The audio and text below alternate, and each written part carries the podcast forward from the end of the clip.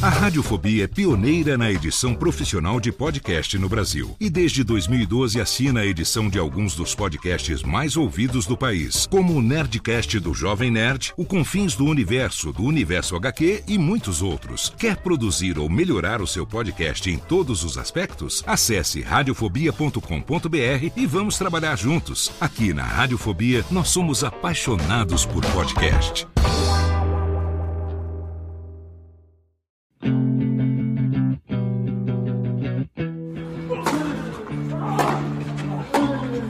Começa agora o Backhand na Paralela, o podcast sobre tênis que vai além das quadras. Apresentação de Jeff Paiva e comentários de Ariane Ferreira.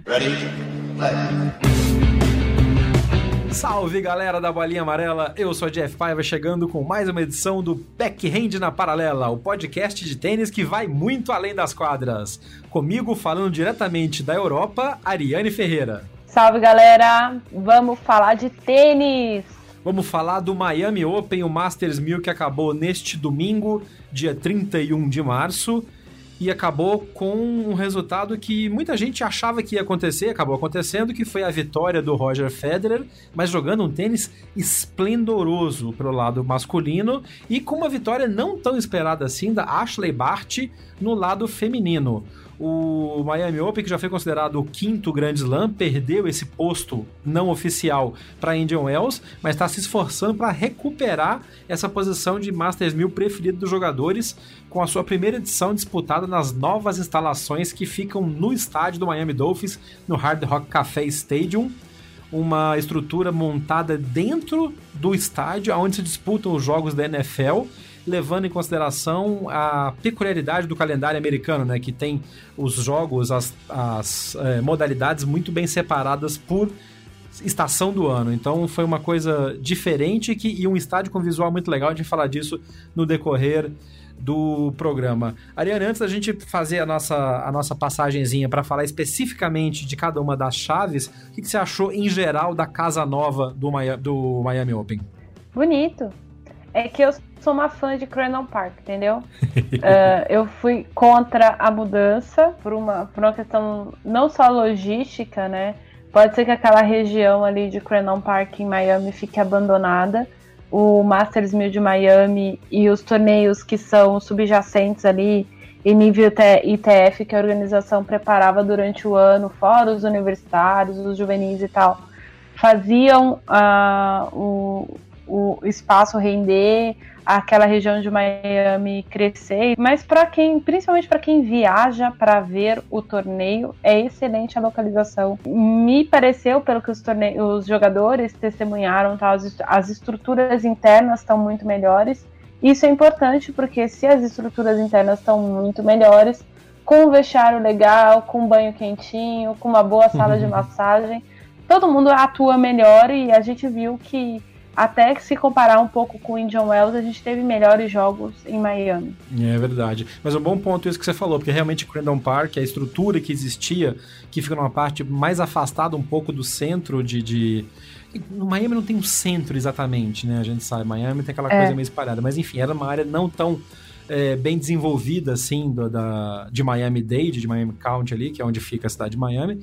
É, e tinha uma estrutura em volta muito interessante. O parque era muito bom. Tem que ver o que vai ser feito agora com essa esse, esse pedaço de terreno, esse real estate que foi eh, que deixa de ser usado para ser a sede do Miami Open. Você vai ter um desenvolvimento de condomínios, do que, que vai ser, porque Miami, você planta um tijolo, brota um, um condomínio novo, todo vendido e 80% vendido para brasileiro nos últimos anos, né? Exatamente. Então tem que saber o que, o que, que vai acontecer com aquele espaço ali, mas realmente a estrutura que foi colocada no estádio do Miami Dolphins, com as quadras construídas externas ali, onde são onde jogaram a, a as partidas é, da parte inicial do torneio e a estrutura que vai ser feita, o, a contrapartida para a comunidade que vai ser feita é algo bem interessante a ser a ser desenvolvido nos próximos anos. O fato é que realmente a estrutura que foi feita para o torneio, com a construção do estádio de tênis dentro da área onde fica o campo de futebol do estádio do Miami Dolphins, foi muito bem sacado.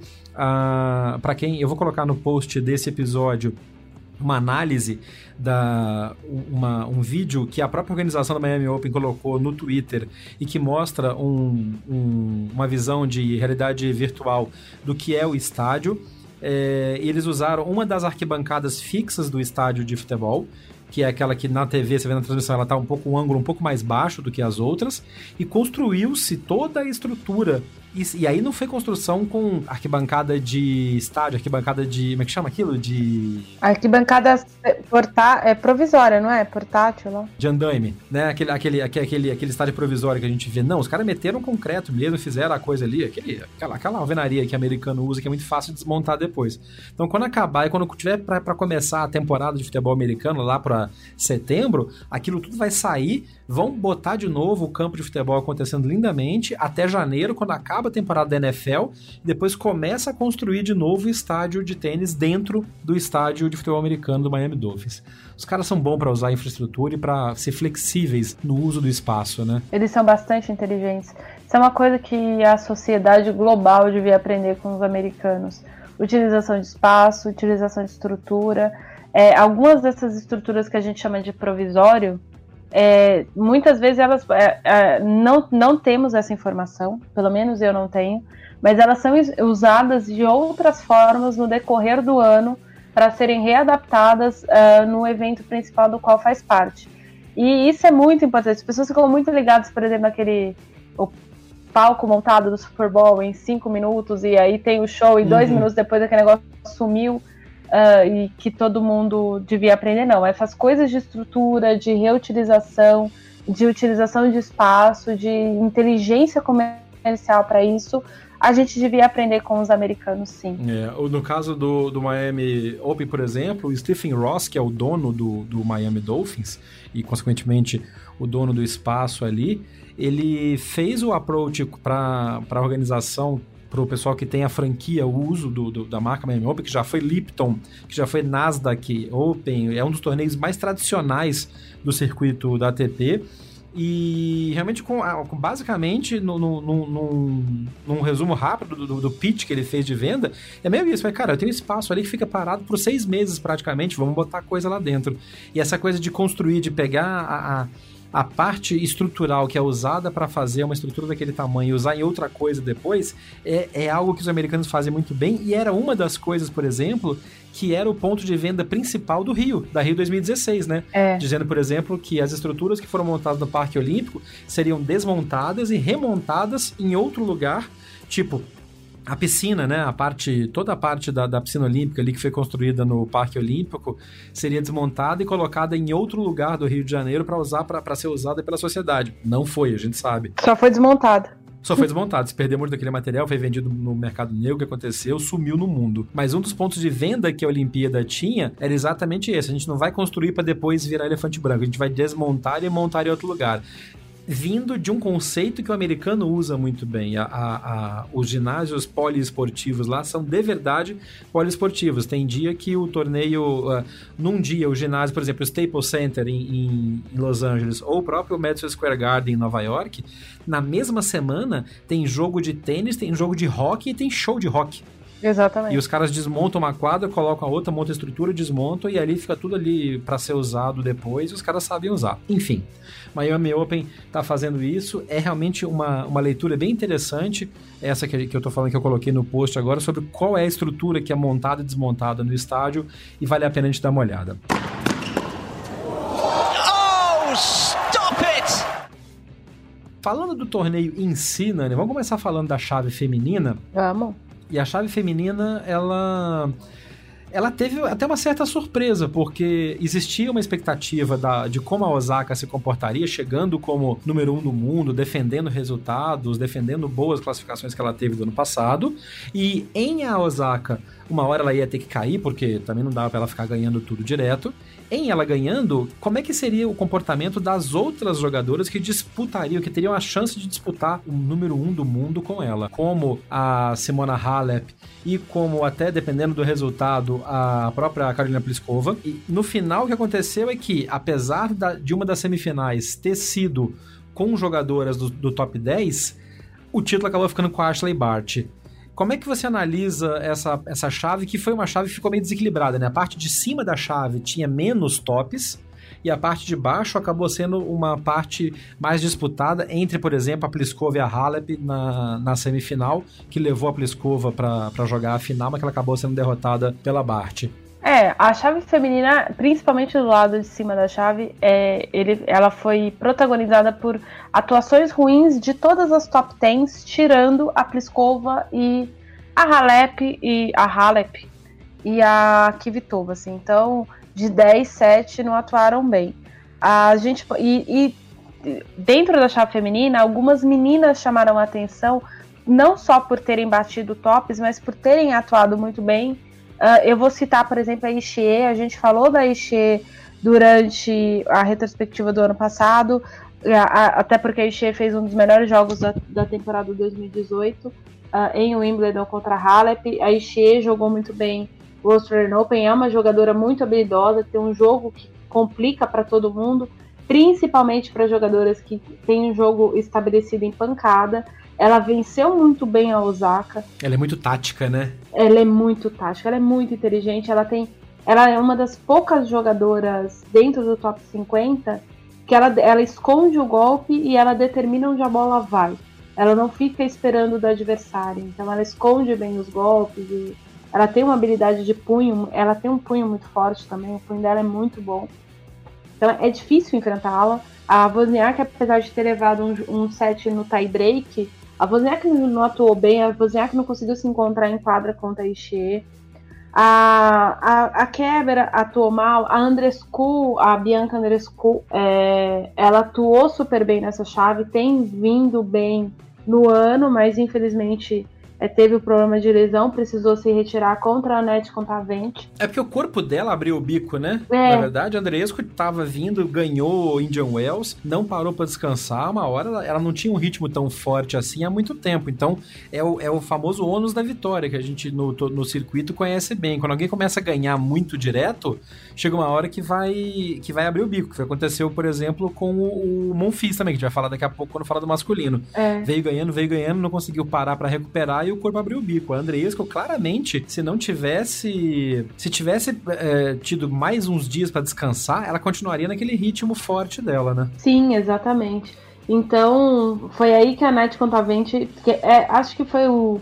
Talvez seria o grande embate da Net Contavente até o encontro com a Bart na semifinal. A Contavente está vindo numa crescente desde o fim do ano passado. Então, essa campanha dela, para mim, pelo menos, não é muita surpresa. Na chave, do lado de baixo da chave, é, a gente também teve umas atuações, por exemplo, a Bentite perdeu muito cedo. A Bentite não precisava ter perdido da Putitseva. É, foi muito estranho o jogo dela. Aliás, falando em derrota estranha, a Keber também caiu de um jeito esquisitíssimo. Mas a Keber caiu para a Andreesco e a Kerber caiu, é, caiu feio, caiu, ela foi rude no final, porque ela, ela foi aquela, aquele cumprimento em que ela falou que Andresco era meio drama queen. Porque Andresco pediu atendimento no meio do jogo, deu uma teoricamente enrolada, foi no vestiário no intervalo do set. Não, porque Andresco estava realmente sentindo o desgaste. Mas a Andresco, mesmo desgastada, ela dominou a Kerber muito bem. O fato é que a Kerber jogou mal. A Kerber ganhou da Muchova na primeira rodada dela, que era a segunda rodada do torneio, Sim. na Bacia das Almas ali. Perdeu o primeiro set, depois usou experiência para ganhar. E a Andreesco meteu é, é, 6-1 na, na Kerber no terceiro set, com folga para mais. Poderia ter feito em dois sets, inclusive. Ela perdeu o segundo set numa quebra boa, porque ela tava sentindo já um pouco. E a quebra soltou, ah, you're such a drama queen no final, e depois pediu desculpas naquele post oficial que todo mundo faz dois dias depois.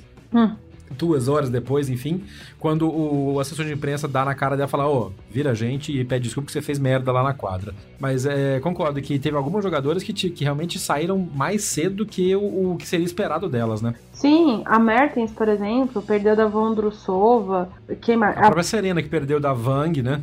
Ah, sim. Ah, não, não, desculpa, a Serena desistiu antes de, de é, jogar, é, de entrar em quadro com a Vanga porque ela sentiu a contusão. Exatamente. Mas ela tava mal já contra a Peterson no primeiro jogo, em que ela, o segundo set dela foi bizarro. Ela não jogou com dor e fez 6-1 depois na experiência purinha, né? Sim, exatamente, até porque ela deixou a menina se complicar.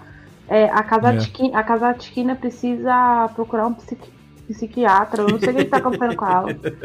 Tadinha da menina. Se ela entrou em. Se ela conseguiu umas três vitórias esse ano, é muito. É, tá não, e ela re... pegou a Vênus jogando bem, né? Aí que o, o emocional vai pro saco mesmo.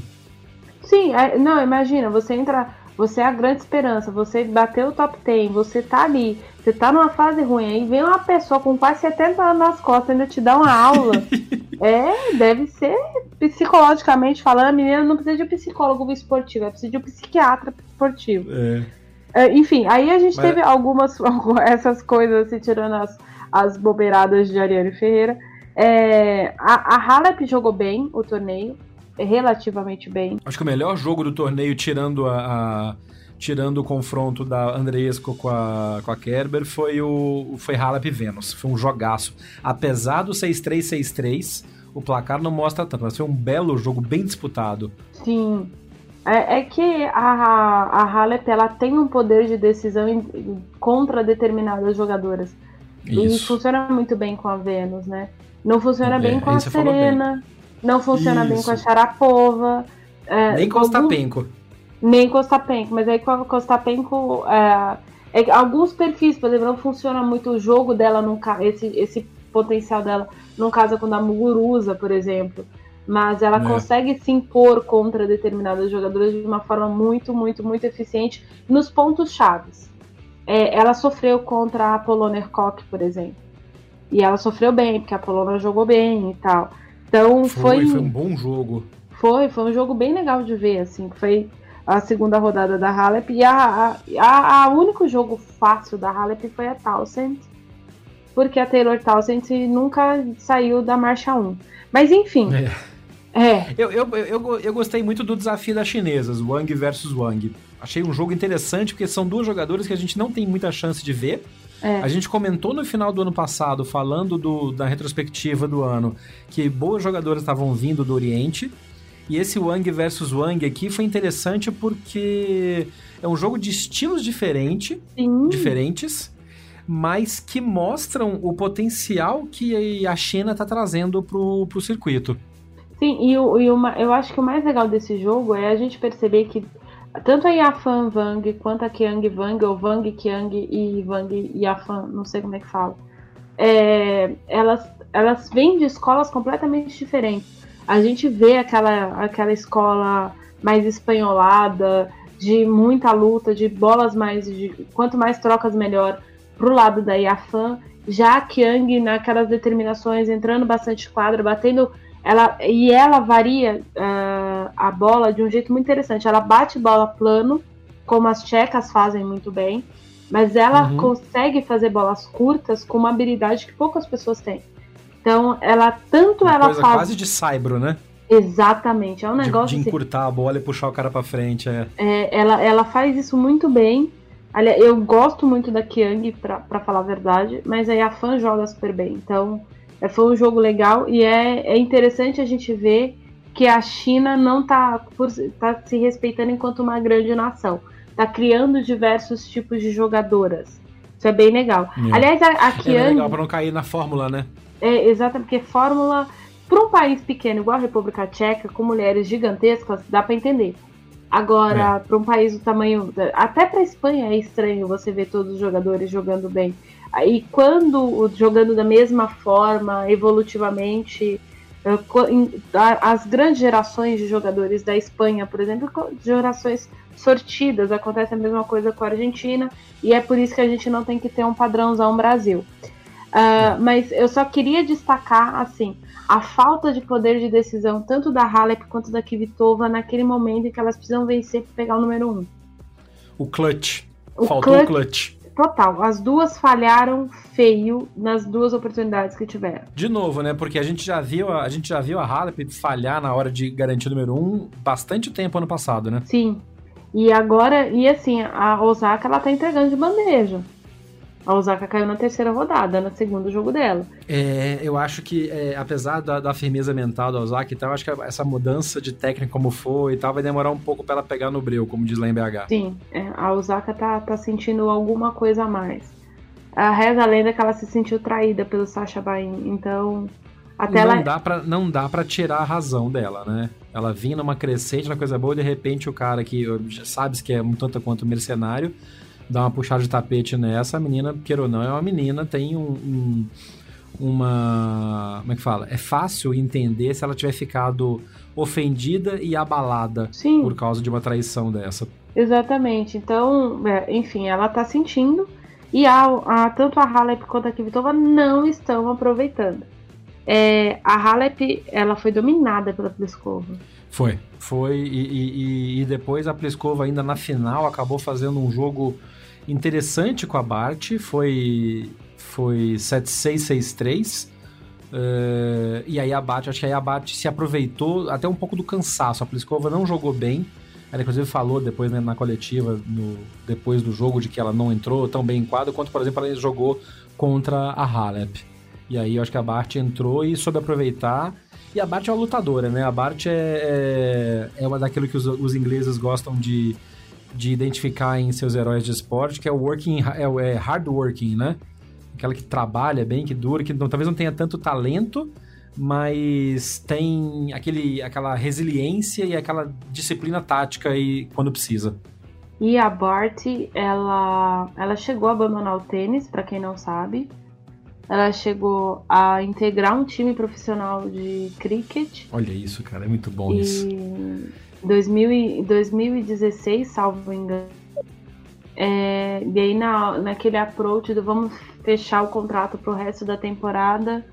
Ela desistiu, ela ficou fora do tênis, ficou fora do cricket, desse, foi convencida por nomes como Patrick Rafter a voltar. Ela perdeu todos os patrocínios, ela perdeu todo o apoio, a Federação Australiana deu aquele aporte para ela. E a gente precisa. Eu, eu queria só usar um, um comentário básico assim de Rod Laver. Uh, o Rod Laver escreveu no Twitter logo em seguida que a Bart ganhou que ele parabenizava ela e tal, aquela coisinha toda. É o primeiro grande título de muitos dessa humilde australiana. Que legal. Quando ele usa esse termo humilde, entendam como uma crítica para todos os homens da geração australiana é. para qual é, da qual a Bart pertence. A, a Bart, o John Newcomb disse ano passado quando ela ganhou a medalha Newcomb. A medalha Newcomb é a maior premiação do esporte do tênis uh, australiano e ela faz parte da premiação geral dos esportes australianos. Então é como se fosse assim, o prêmio de melhor tenista tem um nome na Austrália, chama Medalha Newcomb. E ela ganhou ao lado do Alex de Minaur e o próprio Newcomb foi uh, fazer o discurso, entregar a premiação e ele disse que os dois eram exemplos de trabalho e humildade. E as pessoas estavam esquecendo que trabalho e humildade é que levam as pessoas a grandes resultados e não apenas talento, dinheiro ou qualquer outra coisa. Então fica o recado dado pelo título né, da né? party e o Rod Laver e o John Newcomb para o resto da turma e inclusive para gente que acompanha tênis. Então a gente tem que parar de passar a mão é. na cabeça desses moleques. Serve para todo mundo, é isso aí. O termo é esse, eles são moleques. Deixa eu fechar a chave feminina só fazendo um comentário rápido que nas duplas a Elise Mertens e a Zabalenka fecharam o, o Sunshine Double, né? Foram campeãs de Indian Wells e campeãs de duplas do Miami Open, que é uma, uma sequência de títulos complicada de se fazer, porque são dois torneios importantes, que muitas duplas que são formadas só para esses dois torneios disputam de gente forte, e elas faturaram o, o, faturaram o título jogando bem, jogando sólidas, ganharam da Samantha Stossor e da Zhang na final. A Mertens e a Sabalenka não eram nem cabeças de chave. Exatamente, campeãs da Australia Open.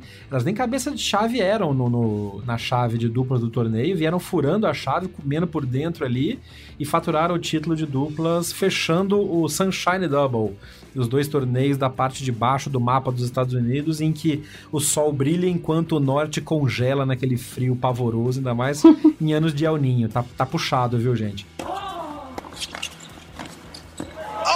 that is sensational! Estamos de volta agora para falar da parte masculina da chave do Miami Open. Vamos começar falando das duplas uma chave muito forte, assim como no Indian Wells, estava falando do Sunshine Double, os dois torneios seguidos de Masters 1000 são torneios em que existe uma participação muito forte de jogadores de simples que formam duplas para entrar, para ter mais ritmo, para conseguir jogar mais e tal, e obviamente para tentar avançar na chave e garantir um prêmiozinho interessante. E existe um certo. Uh, deixa eu tentar fazer essa frase de uma maneira que não seja muito chata. Mas a ATP e a, a, publicidade da Tênis TV e todo mundo gosta muito de falar nomes famosos. Então existe uma tensão talvez um pouco fora de proporção com jogadores de simples que formam duplas e avançam na chave de duplas em detrimento dos duplistas raiz dos duplistas que só jogam duplas, como por exemplo o Marcelo Melo, os franceses, o Bopana, indiano. Então vem umas, umas uma em India Wells, principalmente aconteceu muito isso, que o Djokovic formou uma dupla e foi, foi até fundo na chave e rolou umas enquetes na, no Twitter da TP, por exemplo, que falava, ai, quem desses caras é o melhor duplista para você ver? E não tinha nenhum dos duplistas raiz. Só tinha os duplistas simplistas que entraram para jogar dupla. E a galera ficou pistola. Na chave de Miami, um pouco menos, menos simplistas entraram para jogar duplas. E tanto que a, a, na final acabou os irmãos Bryan conquistando o primeiro título depois da cirurgia de quadril do, do Bob mas já foi um torneio em que mais duplas tradicionais avançaram na chave, né, Nani? Sim, aliás, uma excelente campanha de Marcelo e Lucas Cubô, Marcelo Melo. É, eles jogaram super bem, eles jogaram bem mesmo.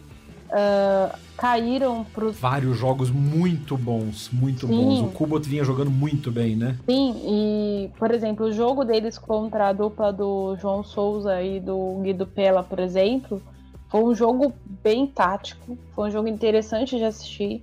Foi um jogo que ficou muito firme assim no saque do, do Lucas e o Marcelo atuou muito bem na rede, aproveitou que estava jogando contra dois jogadores de simples que jogam bem duplas, é bom dizer, né? É.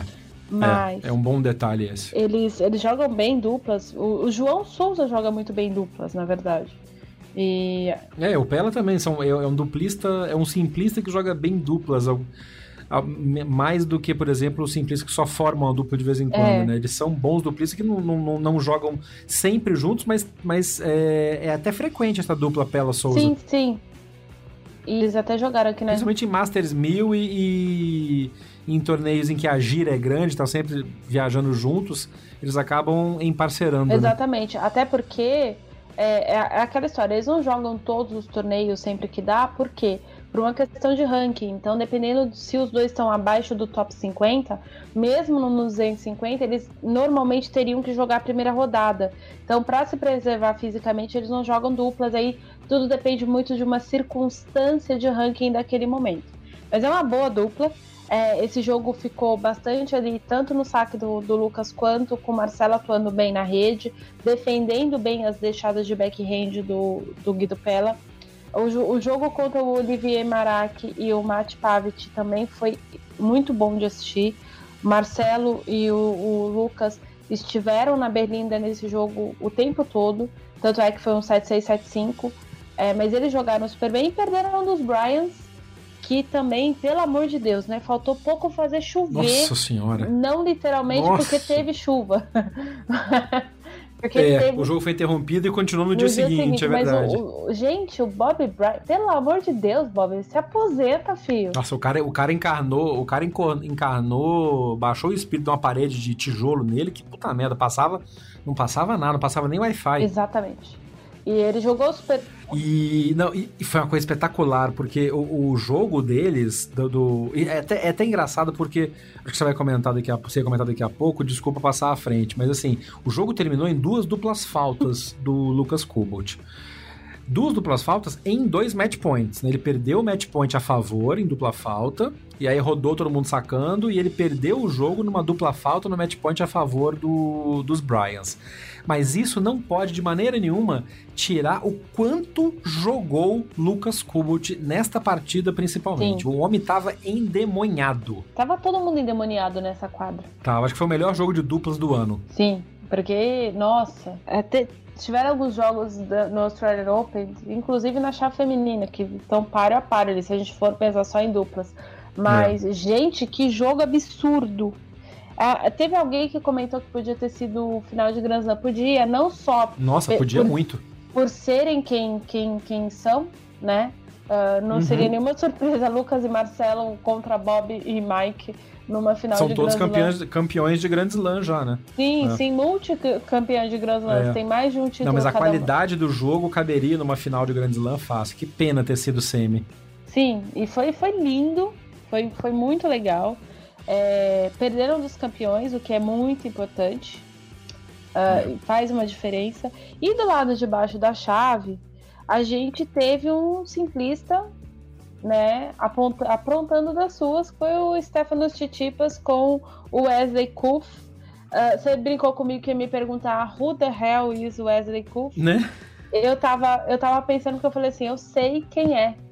E eu lembrei, é, porque eu vi o pai dele jogar, mas o pai dele era jogador de futebol. O Julian ah, é? Kuff. É. O pai dele jogava no PSG, eu peguei o fim da carreira do pai dele.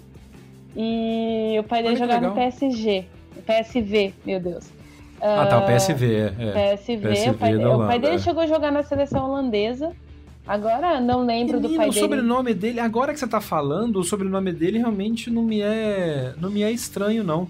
Coisa de doido, gente. Pessoa que tá lembrando das coisas. Uh, então o Wesley, eu lembro do Wesley no, quando ele começou a tentar jogar torneios em simples.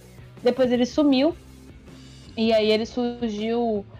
Eu lembro que tem uns dois anos ele começou a jogar super bem duplas. Ano passado ele fez uma dupla com outro holandês, o Matthew Middelkop, e eles jogaram bem o ano inteiro. Uh, e aí esse ano ele tem jogado com o Titipas, eles jogaram em John Wells. E eles fizeram a campanha super bem.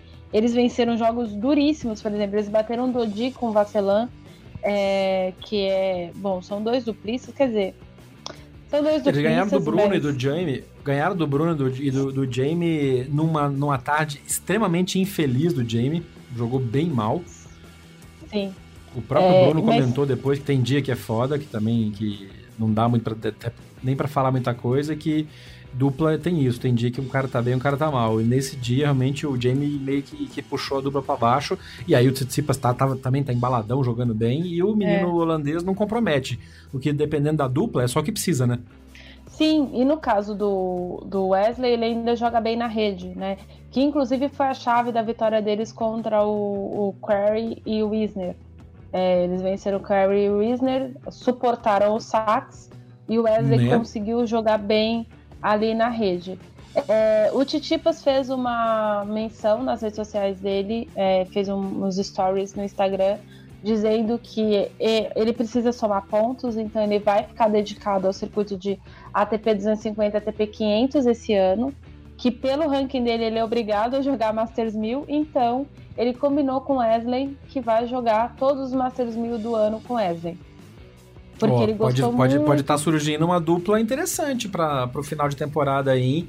Se Tsipa jogando dupla bem no Saibro com esse cara, pode ser interessante. Sim, eu, foi a primeira coisa que eu pensei. Madrid é, é uma boa condição para o saque do Titipas, é uma boa condição para a forma como Wesley se posta em quadra. A Roma também não compromete para nenhum dos dois. Então, enfim, pode ser que eles somem bastante pontos aí, até como dupla. Quem sabe até jogar um Finals. Uh, seria legal é, a gente ver isso e voltando ao tema que você iniciou a gente falando de Chaves, é, é, é uma falha que a ATP sempre teve. Uh, há gente que até há duplistas que até condenam a situação de o ranking de simples poder valer para inscrição da chave de é. duplas. A gente até comentou sobre isso quando estava falando do quando estava falando do Demolineiro uma vez. Sim, e é exatamente por isso, inclusive, que o Titipas já se comprometeu a jogar com o Clough. Ele sabe que até ele perder todos os pontos que ele tem para não poder jogar uma chave de Masters 1000, vai ser tipo novembro. Então ele já vai estar, tá, ou seja, já jogou Paris-Bercy. É, porque ele tem bastante pontos somados, principalmente no início do ano. Então ele começa a descartar uhum. ponto bastante mesmo é, em Estocolmo, que é o primeiro título dele, e depois só em 2020. Então ele, ele pode planejar a, a carreira dele assim. É, mas a ATP erra, erra, erra. Mas também erra. falta. Mas falta assim, sei lá, gente. O que que, que, que, que, que o Bruno, não, não tô falando, não, tô, não é uma crítica direta ao Bruno e ao Jaime, mas são os dois representantes uh, dos duplistas no, no Conselho de Jogadores. Cara, tem que, tem que peitar, tem que ter greve, tem que ter alguma coisa. Né? Alguma coisa tem que acontecer para. Porque assim, a gente está tendo uma realocação dos fãs em relação a outros jogadores, principalmente da nova geração, por conta de uma ação de marketing da ATP. Então, por exemplo, a galera que ama o backhand do Federer já está indo para o Titipas, está dividida entre o, o Titipas e o Chapovalov, pessoas que gostam muito de, de firulas e não sei o que, quer jogar, quer torcer pro Kyrgios. E, e, e as, as, pessoas estão se adaptando porque as pessoas entendem que o, o Federer está acabando, que o Nadal está acabando, que o Djokovic está acabando e que isso não vai durar muito tempo. É, então as pessoas estão adotando outros jogadores e isso faz a máquina do circuito rodar. Agora, se eles não fazem isso nas duplas, onde é que a ATP quer tornar as duplas um produto? Inclusive, havia o plano por parte do Kermode de dupla ser literalmente um produto fechado individual da ATP. Como assim seria um produto fechado individual da ATP? Qual que era a ideia? A ideia, por exemplo, era é, fechar o uh, os, os, os torneios e tudo mais, ter, por exemplo, ter uma estrutura fechada para duplas. Então, a gente sempre vê as duplas eh, sempre relegadas às quadras 2, 3 dos torneios. Não, então a quadra 1 um sempre vai ter jogo de duplas.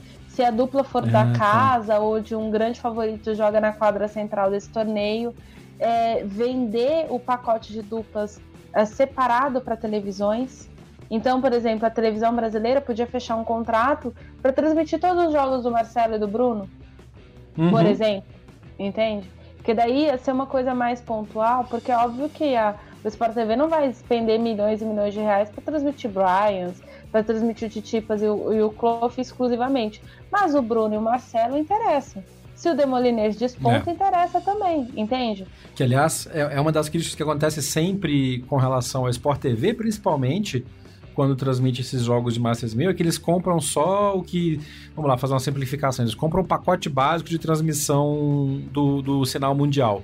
Então, o que eles têm direito é ao canal que a Tênis TV, por exemplo, transmite no feed mundial. Isso. E aí, o jogo que foi interessante para eles, eles transmitem. E eles não compram, por exemplo, a opção de, como tem num Grand Slam, por exemplo, de, ah, eu quero transmitir a quadra 3 se tiver um jogador brasileiro. Eles não podem. Então fica lá o pop do, do Eusébio ou o Dandan lá narrando e tomando esporro nas redes sociais. A galera, pô, cadê o jogo do Marcelo? Mas, gente, não dá, porque é o sinal mundial, parará, parou. Mas é uma questão de negociação, porque não existe essa. essa...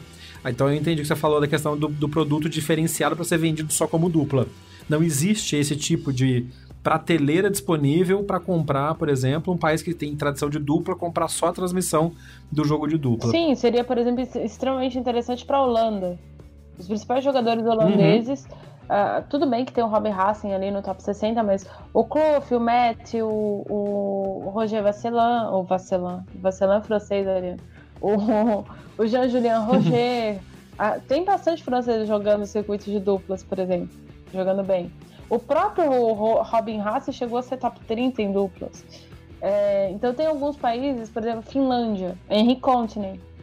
Uhum. Se a TV não tem uma grana, porra, paga pra pagar ali o, o Continent, é, só o aquele cara. É. e tal.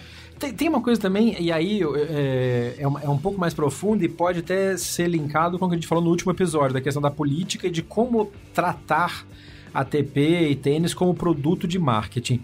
Em que hoje, se você tem uma tecnologia boa o suficiente para fazer a transmissão da Tênis TV como eles têm, em que eles pegam a quadra, o cara clica num botão ali, tem quadra em cima de quadra, tem é, uma quadra entrando em recorte na imagem, com uma transição de imagem muito fluida, qual a diferença disso ser uma opção, por exemplo, para a transmissora escolher o jogo que ela vai colocar?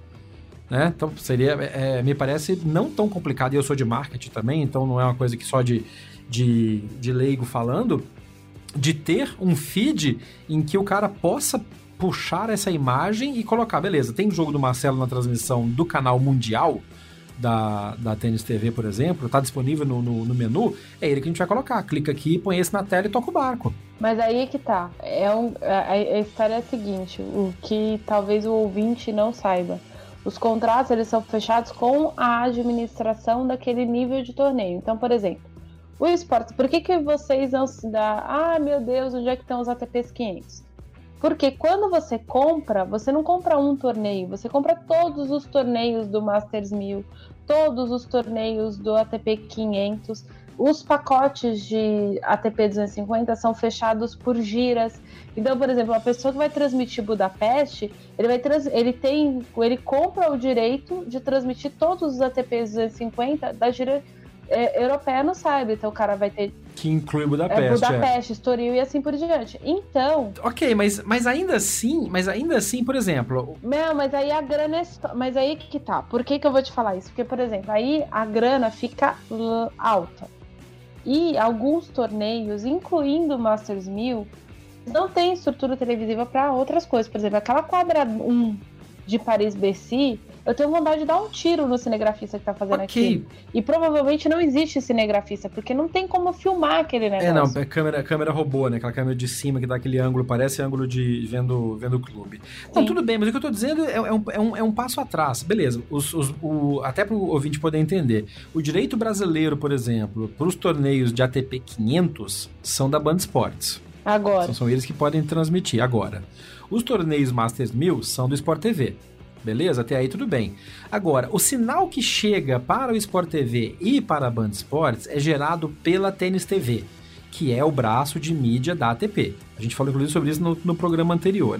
Se existe a capacidade tecnológica da Tênis TV de colocar no aplicativo a opção de você clicar no botão e ver o jogo da quadra 5, que seja, com aquela câmera num ângulo esquisito, mas é o jogo do brasileiro, por que caralhos não tem essa opção no pacote de compra da emissora do país de falar assim: se tiver a opção de ver um jogo de brasileiro na dupla, eu vou apertar o botão, vou transmitir, ao invés de transmitir, por exemplo, o, um jogo que, que isso aconteceu nesta semana com a Sport TV, que eles estavam transmitindo Bastilasciville, Robin Hasse e o Marcelo jogando e não tinha a porra da, da, do jogo do Marcelo na TV. Eu entendo que esse buraco é mais embaixo, é negociação, mas eu acho que até para uma questão de produtização da coisa, dos caras terem a de falar, filhão, eu sei que você tem dois duplistas que estão jogando sempre, então toma aqui, ó, você tem por mais X% a mais, que você embute no pacote de patrocínio, você tem a opção de escolher um dos jogos para colocar no lugar. A qualidade não vai ser a mesma, vai ser Ultra HD, mas você tem o feed vindo, você coloca na, na tela. A, a, ESPN faz isso quando tem jogo de brasileiro no, no US Open, porque a ESPN Global tem o direito de todas as quadras. Tanto que Sim. você, quando tá vendo Australia Open e, e US Open na ESPN, você pode ir no aplicativo e clicar em cada uma das quadras e assistir. E a ESPN TV entuba e fala: Ó, vamos botar, a qualidade tá mais baixa, mas é o jogo do Thiago Wilde na semifinal do US Open Júnior. Nunca ninguém ia transmitir isso numa TV normal. A ESPN vai lá e compra a briga e coloca. E é por isso que o nego adora a transmissão da ESPN em, em grandes slams. Tendo colocado essa essa essa essa revoltinha para fora, vamos voltar para falar de resultados do Vambora. torneio do Miami Open para não ficar alongando demais, não alugar o ouvido do nosso ouvinte. Inclusive, se você estiver ouvindo a gente e, e, que quer falar um pouco sobre isso, aproveita e vai nas nossas redes sociais, é sempre BH na Paralela, no Twitter, no Instagram, no Facebook, manda a sua opinião, o que, que você acha dessa questão das transmissões, se tem que valorizar mais duplo assim, a gente quer sempre saber e, e este é um, é um diálogo que a gente quer ter com vocês.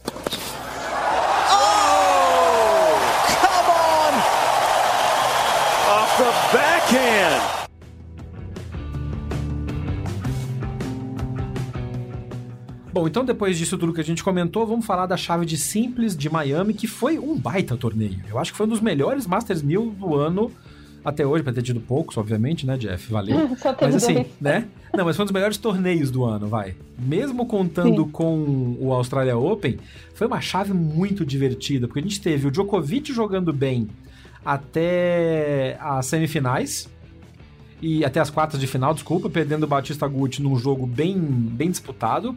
A gente teve o Kyrios sendo Kyrios e fazendo hum. jogos ultrajantemente divertidos.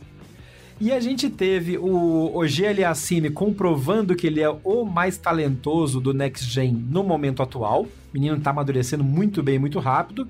E a gente teve Roger Federer jogando maravilhosamente bem numa chave um pouco mais complicada do lado de baixo da chave dele, porque apesar de não ter o Nadal, que seria na parte de baixo ali onde, onde ele entraria, é, porque o Zverev subiu para a cabeça 2, é, teve uma chave um pouco menos complicada, em que o Chapovalov chegou na, na, na, na semifinal para disputar a vaga na final com o Federer. O Tsitsipas fazendo um, um, um duelo interessante de next gen com o Chapovalov, em que o, o canadense saiu à frente, mas que no final de tudo, entre mortos e feridos, o veinho acabou tendo o melhor resultado e sendo mais estrategicamente, taticamente consistente. Pois é, acho que o grande destaque é, são os canadenses. Apesar do Federer, apesar do Rapaz, quase teve uma final canadense, hein? Quase. É, essa é uma, uma, primeira uma grande, essa campanha foi uma grande prova de que todo o trabalho da Federação Canadense finalmente realmente rendeu frutos. Aí o, o, nosso caro ouvinte vai gritar do outro lado, mas Ariane e o Milos Raonic? O Milos Raonic é um moço esforçado, graças a Deus. Parabéns para ele. É, porque, não, ele é esforçado, gente. É uma pessoa que conhece os defeitos dele. Ele busca, sempre buscou tenistas para uh, ex-tenistas para ajudá-lo. O tempo todo que ele ficou com o Galo Blanco, ele, ele, ele aprendeu muito. Mas tem coisas que a gente aprende e a gente não consegue praticar, né, é. gente? É. E dentro das imitações dele, ele conseguiu grandes resultados na carreira dele. Mas Raonic é o que é. Né? Eu acho que até inclusive fiquei muito mega, ultra mega surpresa quando ele fez final em Wimbledon. Confesso a vocês que eu jamais esperaria isso dele. O que ótimo que ele me fez pagar a língua. Mas uhum. voltando ali a Simi Chapovalov, que é o ponto minha, da minha discussão, não apenas pelo talento, não apenas uh, por uma questão do trabalho da, da Federação Canadense, é, a, o, o, tênis ele sempre esteve numa vanguarda social sem perceber que estava numa vanguarda social. Então, quando a Billie Jean King fez a movimentação para fundar a WTA, é, era uma vanguarda social, sim. Quando a Martina Navratilova se é, declarou homossexual, é, também a, a Billie Jean King já tinha feito isso. São vanguardas. E o tênis, ele é um grande retrato do que é o mundo, pro bem e pro mal. Quando o Titipas reclama que ele se sente escanteado, porque ele não consegue se comunicar plenamente em inglês, então ele se sente isolado. É, ele também disse que então ele não fala espanhol, ele não consegue se dar bem com espanhóis, argentinos e brasileiros, porque ele não consegue se comunicar. Ele não fala muito bem inglês, então os restos dos europeus ficam virando a cara para ele, os americanos sequer dão atenção para ele. E os tops ficam fechados em seus iglus. Isso é a sociedade, uhum. né?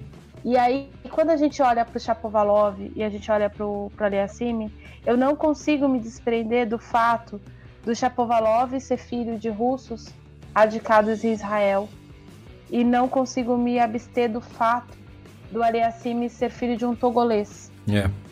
E, e muito menos dele ter olhado nos meus olhos e ter me dito que quando ele viu o Tsonga, ele sorriu e falou: Olha, pai, ele parece comigo. Sensacional. Então, o tênis é sobre representatividade.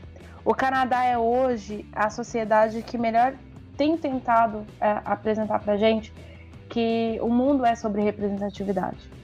E todo mundo, o, o, o lar da gente é onde o coração da gente está e não onde a gente nasceu ou, ou onde o dinheiro tá ou qualquer outra coisa. E exatamente por isso que esses meninos, o, o Chapovalov é natural de Tel Aviv. Ele podia, Israel, a federação é, de Israel é uma federação rica. Ele poderia ter ido para a federação de Israel. Ele poderia ter chegado, olha gente, eu tô aqui, tenho 15 anos, tô despontando no ITF, vocês não querem me bancar. Uh, ele podia ter feito essa negociação. Ele é filho de russos, ele podia ter negociado com a Federação Russa. Mas não, ele decidiu defender a federação que o apoiou desde o princípio. Então, tenisticamente falando, foi um torneio muito bacana, muito fantástico. Com todas essas observações que o Jeff fez, sim, uh, vimos o Federer erguer o 101 troféu da carreira dele, Mas é legal a gente ver é, gente como o Chapovalov e o Aliassime é, despontando. Uh, não apenas por serem talentosos.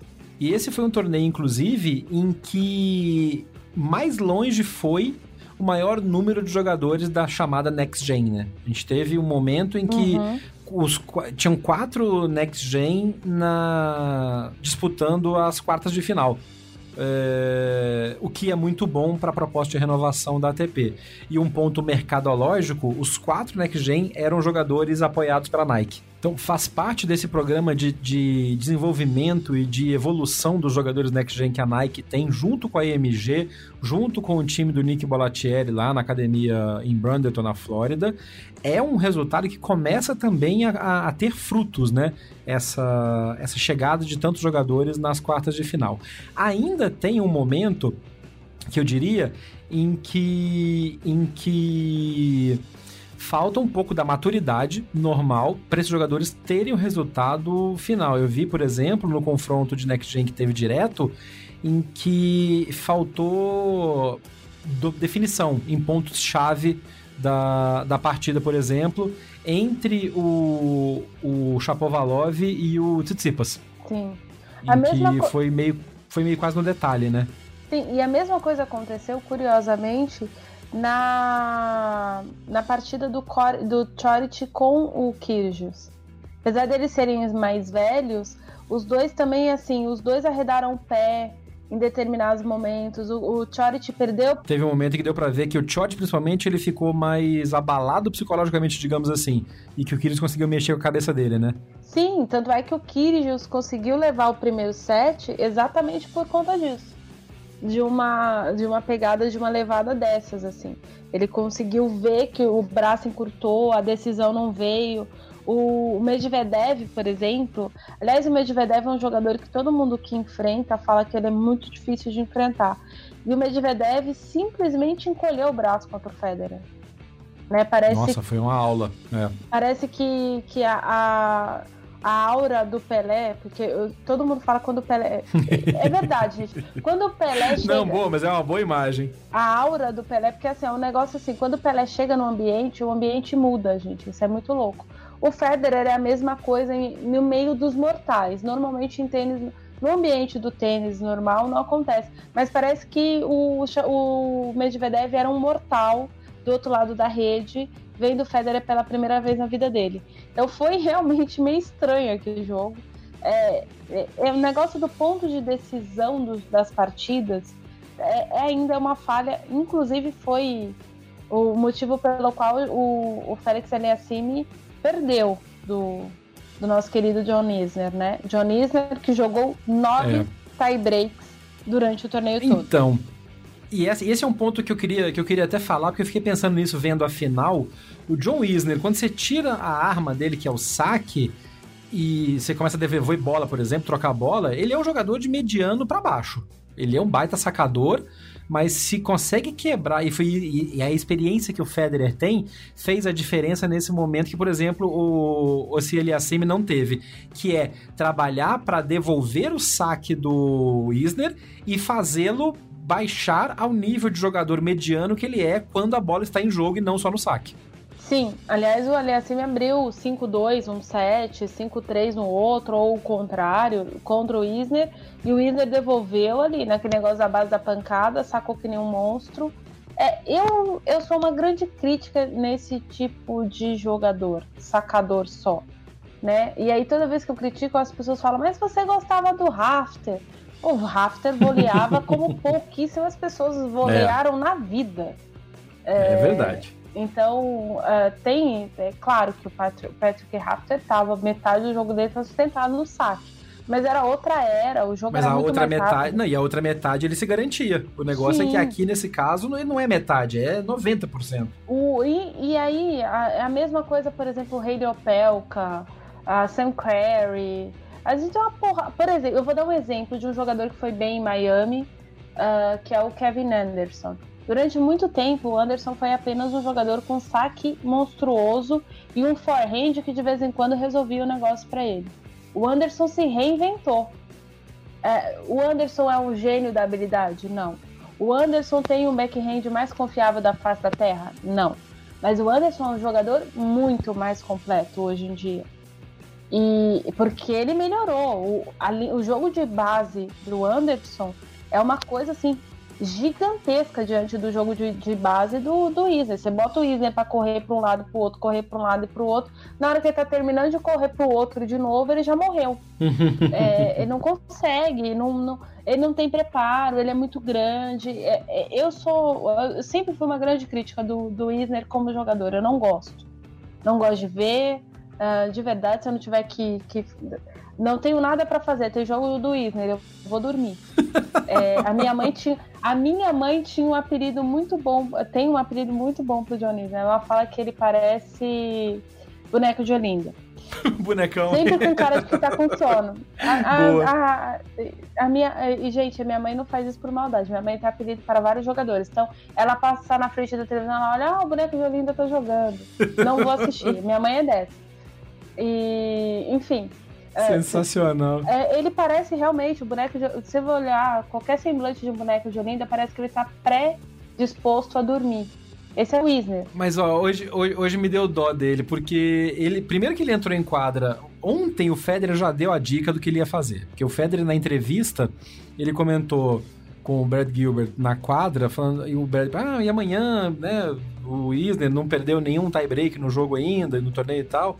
E aí o Federer falou: Não, mas eu adoro assistir sacadores é, jogando, adoro assistir jogos com muitos aces e tal. A camada de ironia estava mais grossa do que camada de doce de leite em cima de queijo em prato de mineiro. E todo uhum. mundo, ah, ele gosta e tal. Não, gente, era ironia. Tanto que hoje ele entrou bombando, era sarcasmo. Ele entrou hoje não deixou o Wisner fazer um saque. Ele quebrou o primeiro, o terceiro e o quinto games de saque. O primeiro, o terceiro e o sétimo games de saque. E fez 6 a 1 em 25 minutos no pobrezinho do Wisner.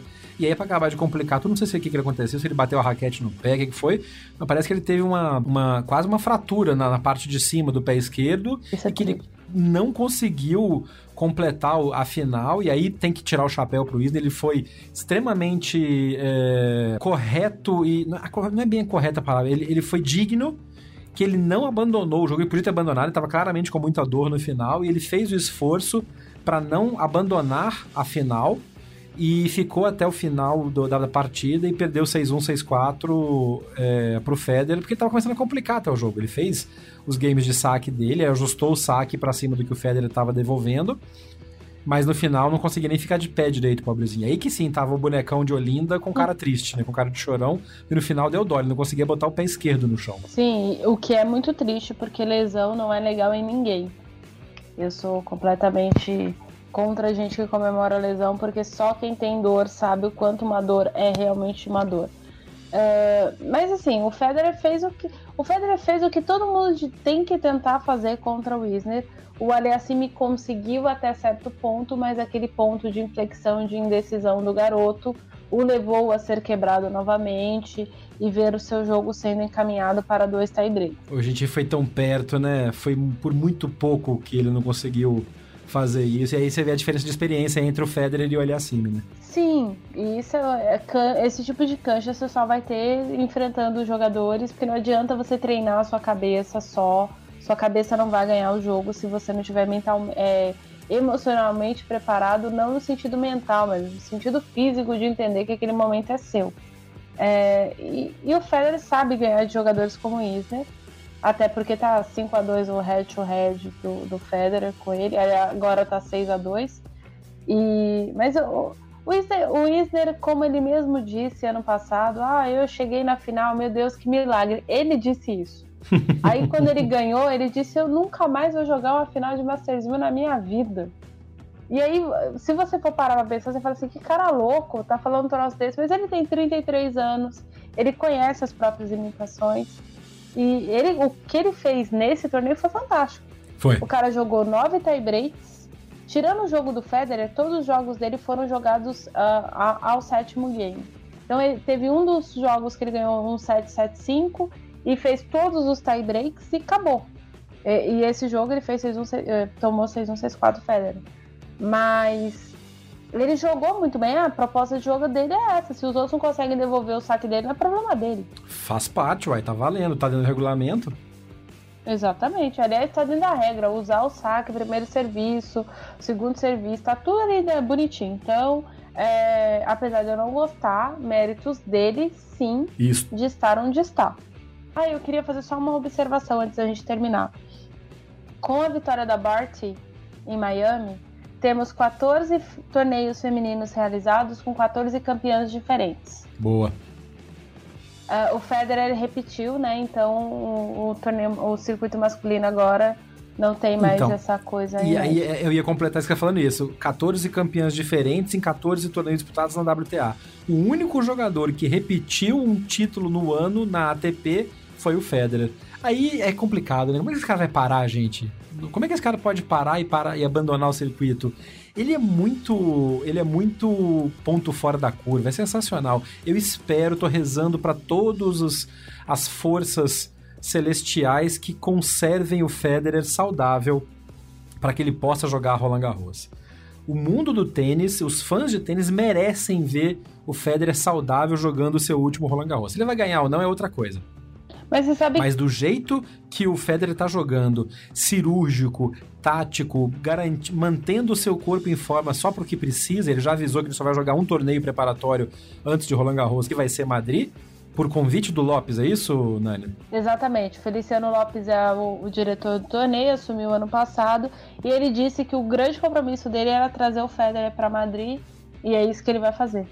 Missão cumprida, hein? Missão Miss, cumprida. Missão então, assim, cumprida. a gente a gente torce que ele chegue saudável para Madrid e depois saudável para Roland Garros, porque vai ser um torneio espetacular. E ver Federer e Nadal no mesmo Grand Slam em Roland Garros vai ser sensacional e uma grande marca pro pro pro que pode ser um dos últimos anos da carreira do Federer. Para fechar esse programa de hoje, eu queria que a Nani comentasse, porque eu sei que tem uma ligação muito forte é, em termos de, de carinho, do que foi a exibição de Davi Ferrer em Miami. Ai, gente, eu chorei várias vezes. É, quem sou eu? Eu sou a pessoa que chora. É, foi, foi muito legal ver o Ferrer, porque Miami não estava nos planos dele.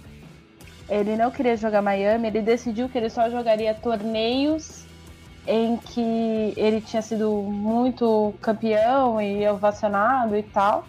Só que Miami, gente, Miami saiu do, da, da, não foi vencido por Ferrer por causa de um desafio mal posto. No match point é. dele, ele desafiou uma bola é, do Murray e aí ele perdeu o jogo. E, e a organização teve o, a sensibilidade de conversar com a equipe do Davi e perguntar se o Davi jogaria o torneio, porque aquele torneio é com certeza uma das maiores frustrações da carreira do Ferrer.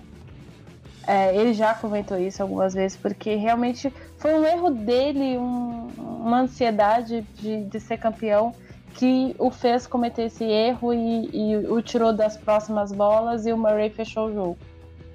É, e, e vê-lo atuar como ele atuou é muito importante.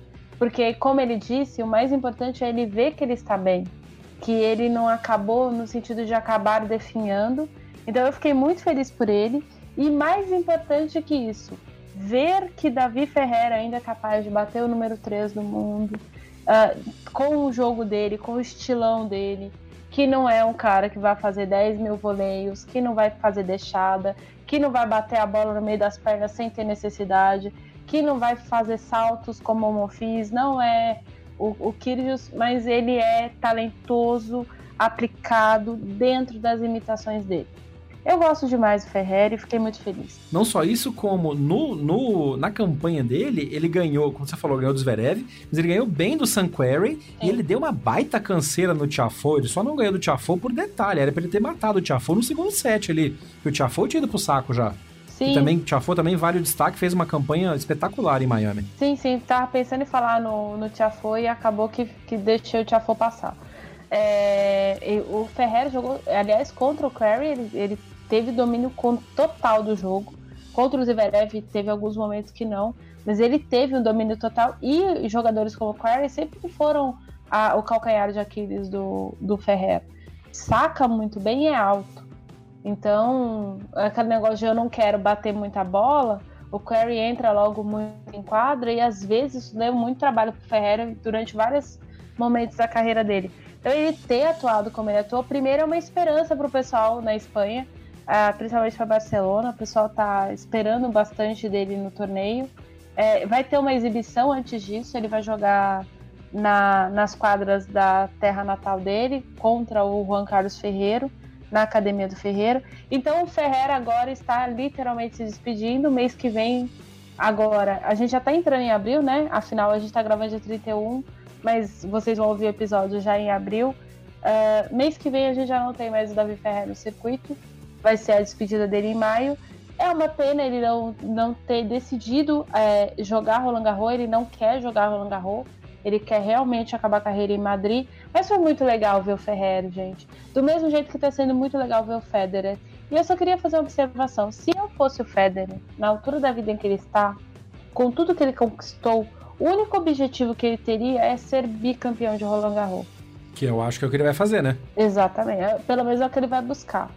Esperamos que isso aconteça, porque isso seria muito legal, até porque ele, fecharia o Double Grand Slam, né? Sim. Só falta o Roland Garros para ele fechar o Double Grand Slam. Assim como, e aí seria interessante se ele fosse jogar, mas eu não acho que ele vai fazer isso. Só falta Roma e mais um Masters 1000 para ele fechar o, o, o, o, Golden Slam, que é aquela bobagem que a ATP chama. Quem fecha Grand Slam e os Masters 1000 de Golden. Hum. Islândia já falou sobre isso no episódio anterior e só o Djokovic tem esse título. A gente chamou inclusive de Jokemon, Jokemon, que era juntar todos os juntar todos os títulos. Bom, com esse final completamente aleatório que a gente variando, viajando na cabeça já, a Nani já é meia-noite pancada enquanto ela, onde ela está gravando. Obrigado, Nani, mais uma vez por fazer parte do BH na Paralela. Eu queria só destacar em último que essa semana eu tive umas conversas com algumas representantes, o pessoal que a gente está trabalhando para levar o podcast para outros lugares, para outros patrocinadores, e foi destacado mais uma vez o quanto é legal ter a Nani, a Ariane Ferreira, como participante de destaque do podcast, como uma das duas pessoas que apresentam o podcast, não uma convidada só, mas uma parte fundamental do podcast, e quanto é legal fazer parte do grupo de podcast que tem mulheres em destaque, o, o, mulheres no podcast, e é muito legal cada vez que algum podcast feminino dá um destaque para o Backhand na Paralela por causa da participação da Nani. Então eu queria deixar isso destacado de novo também e agradecer você por estar com a gente sempre, Nani. Tamo junto aí, quero mandar um beijo para todas as mulheres podcasters e para todos os meus ouvintes, né, né? O pessoal acaba sendo nosso, acaba, eu, eu sempre brinco, é nosso ouvinte, mas é meu também. É, tanto meu aqui no Backend da Paralela, quanto o pessoal do Rock SA.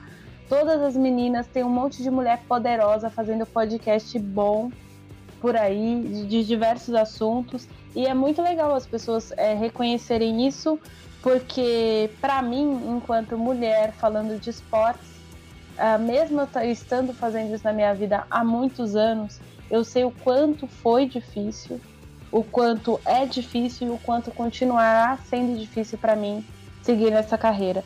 Então é isso, gente. Eu quero agradecer a todos os ouvintes. Jeff, obrigada pelo carinho e pelo respeito pelo meu trabalho. Tamo junto, meu povo. Esse foi o Backhand na Paralela 012, falando do Masters 1000 de Miami. A gente volta em 15 dias. Um abraço. Termina aqui mais uma edição do Backhand na Paralela. Mande seu comentário ou sua sugestão de pauta pelas nossas redes sociais. BH na Paralela, no Twitter, Facebook e Instagram. Até o próximo episódio. Este podcast foi publicado pela Radiofobia Podcast Network. Olá, eu sou Léo Lopes e quero convidar você a ouvir o Pod Notícias, a sua dose semanal de informação sobre o mercado de podcasts no Brasil e no mundo. Um podcast curtinho de 15 minutos com o resumo de tudo que acontece nesse universo do podcast que cresce a cada dia e que chega até você toda segunda-feira às 7 horas da manhã no seu agregador de podcast preferido e também no YouTube. Acesse agora em podnoticias.com.br.